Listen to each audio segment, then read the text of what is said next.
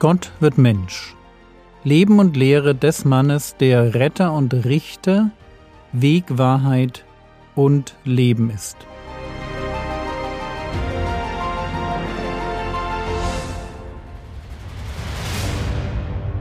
Episode 92 Das Irdische und das Himmlische Wer das Reich Gottes sehen und in das Reich Gottes hineingehen will, der muss von neuem geboren werden. Leben von oben, ewiges Leben, ist die Voraussetzung dafür, dass wir zu Bürgern dieses neuen Reiches werden können. Es braucht die Geburt aus Wasser und Geist. Eine natürliche und eine übernatürliche Geburt. Einen kompletten Neuanfang durch das Wirken des Heiligen Geistes.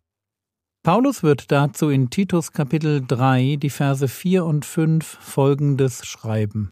Als aber die Güte und die Menschenliebe unseres Retter Gottes erschien, rettete er uns nicht aus Werken, die in Gerechtigkeit vollbracht wir getan hätten, sondern nach seiner Barmherzigkeit, durch die Waschung der Wiedergeburt und Erneuerung des Heiligen Geistes. Die Waschung der Wiedergeburt und die Waschung der Erneuerung durch den Heiligen Geist. Nicht die einfachste Formulierung, aber eines wird doch klar. Es ist der Heilige Geist, der uns erneuert, indem er in uns die Wiedergeburt wirkt. Jürgen, das ist ganz schön kompliziert. Und ich würde sagen, vielleicht nicht kompliziert, aber auf den ersten Blick doch verwunderlich. Verwunderlich deshalb, weil wir Menschen so darauf getrimmt sind, dass wir uns anstrengen, Regeln einhalten und uns beweisen müssen, um irgendwann zu genügen. So jedenfalls funktionieren Religionen, und Ideologien. Und jetzt kommt Gott, wird Mensch und teilt uns mal eben mit, dass wir uns anstrengen können, wie wir wollen. Es wird nie reichen. Und es muss nicht reichen, was wir anzubieten haben. Einfach deshalb, weil Gott selbst in uns neues Leben schaffen will. Das, was wir nicht bewirken können. Aber kommen wir zurück zum Johannesevangelium. Johannes Kapitel 3, Vers 7. Wundere dich nicht, dass ich dir sagte, ihr müsst von neuem geboren werden. Nikodemus ist anscheinend ein wenig verwundert über das, was Jesus ihm da sagt. Aber Jesus macht ihm klar, dass das nicht nötig ist. Die Geschichte Israels macht klar, dass weder Gebote noch göttliche Erziehung ausreichen, um Menschen so zu verändern, dass sie passend sind für Gottes ewiges Reich. Es braucht mehr als eine natürliche Geburt durch eine jüdische Mutter, eine religiöse Erziehung, das strikte Erfüllen der Gebote als Pharisäer und, wie bei Nikodemus, kommunalpolitisches Engagement auf höchster Ebene. Damit ist nichts gewonnen. Wir brauchen ein Eingreifen Gottes, das wir nicht kontrollieren und auch nicht wirklich verstehen können. Johannes 3, Vers 8 Der Wind weht, wo er will, und du hörst sein Sausen, aber du weißt nicht, woher er kommt und wohin er geht. So ist jeder, der aus dem Geist geboren ist. Der Wind ist ein für Menschen merkwürdiges Phänomen, das man erleben, aber nicht sehen kann. Er ist da, man hört sein Brausen, aber wenn uns jemand fragen würde, wo der Wind hingeht und wo genau er herkommt, das wüssten wir nicht. Und jetzt zum Vergleich. So wie der Wind, so ist auch die Erfahrung dessen, der von neuem geboren wird. Es passiert etwas mit ihm, aber er kann es nicht sehen, nicht kontrollieren und nicht erklären. Wiedergeburt ist, weil von Gott, eine übernatürliche Erfahrung. Johannes 3, Vers 9 Nikodemus antwortete und sprach zu ihm, Wie kann dies geschehen? Und spätestens jetzt merkt man, dass er wirklich keine Ahnung hat.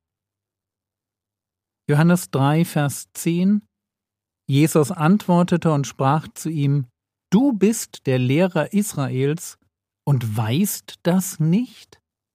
Die Antwort auf die Frage, wie kann dies geschehen, muss einfach sein.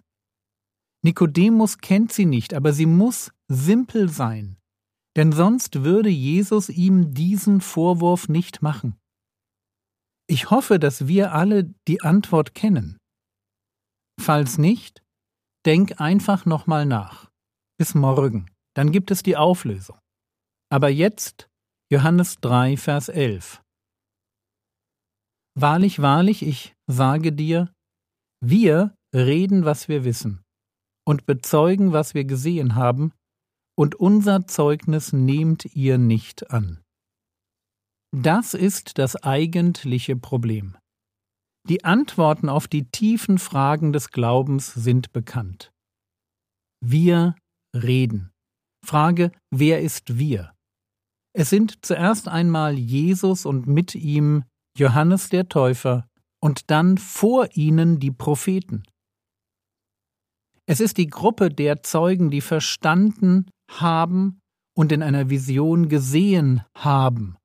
Es sind die, die Gott schickt, weil er will, dass man geistliche Zusammenhänge versteht. Problem Unser Zeugnis nehmt ihr nicht an. Im Volk besteht ein Widerwille gegen das, was die Propheten gesagt haben. Propheten sind lästige Leute. Ihre Botschaft mehr als nervig. Wenn sie stets und ständig darauf hinweisen, dass Gott so Dinge wie Barmherzigkeit, Liebe, Glaube, ein beschnittenes Herz oder ungeheuchelte Liebe und völlige Hingabe will. Kein Wunder, dass man das nicht hören will. Nur leider ergibt sich aus diesem Nein zu den Propheten ein noch größeres Problem. Jetzt ist nämlich nicht noch ein klassischer Prophet auf die Welt gekommen, sondern Gott selbst wurde Mensch. Und der hat uns noch viel mehr zu sagen. Johannes 3, Vers 12 Wenn ich euch das Irdische gesagt habe, und ihr glaubt nicht, wie werdet ihr glauben, wenn ich euch das Himmlische sage? Was ist das Irdische? Das Irdische, das sind geistliche Dinge, die sich auf der Erde abspielen und die man noch erklären kann weil es dazu ganz einfache Analogien gibt.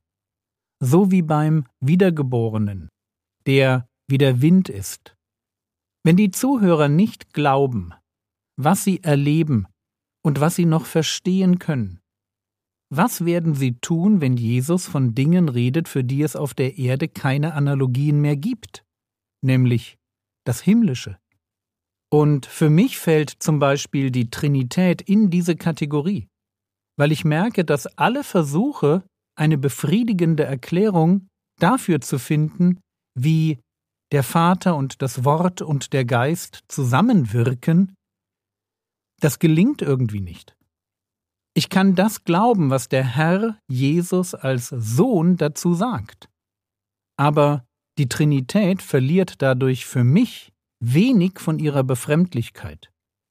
Und jetzt kommt es, das ist nicht schlimm vergessen wir einfach nie, wer wir sind. Wir sind Geschöpfe und nach unserer Wiedergeburt sogar Kinder Gottes. Wir müssen ja gar nicht alles verstehen. Es reicht, wenn wir voll und ganz auf den vertrauen, den der Vater gesandt hat. Der Herr Jesus hat auf einzigartige Weise Zugang zu himmlischem Wissen. Und er teilt uns das davon mit, was wir brauchen, um gerettet zu werden. Und ab und zu wird es uns dann so gehen wie Nikodemus. Wir werden hören, was Jesus uns sagt, und wir werden uns wundern.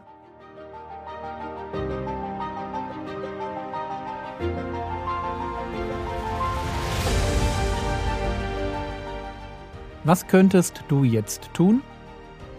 Du könntest noch ein paar Beispiele für Themen finden, von denen du denkst, dass sie zum Bereich des Himmlischen gehören. Das war's für heute.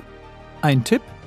Ich schreibe mir gern am Anfang der Woche Dinge auf, mit denen Gott mich letzte Woche beschenkt hat, um mir Gottes Güte zu vergegenwärtigen.